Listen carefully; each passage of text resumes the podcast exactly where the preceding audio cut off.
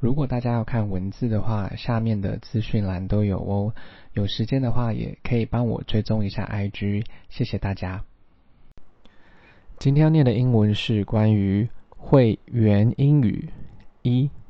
Would you like to apply for a membership card? Would you like to apply for a membership card? 你想要申请一个会员卡吗？Apply 申请。membership card 会员卡。二，You will get lots of discount. You will get lots of discount. 你会有很多折扣。discount 折扣。三，We will issue the card in a month. We will issue the card in a month.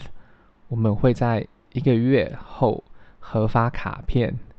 issue 核发。 四，Fill this form, please. Fill this form, please. 呃，麻烦请填上这个表格。Form 表格。五，Your membership card is expired.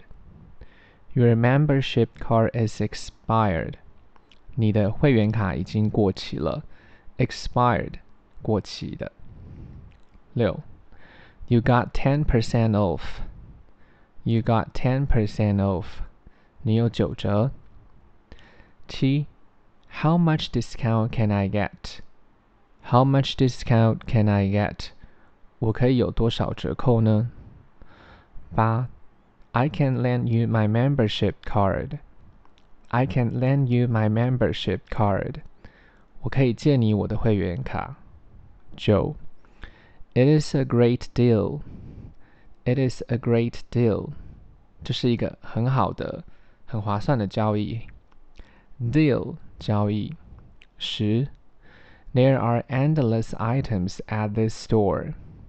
There are endless items at this store. 在这个商店有无止境的商品。如果大家有时间的话，再帮我评价五颗星，谢谢收听。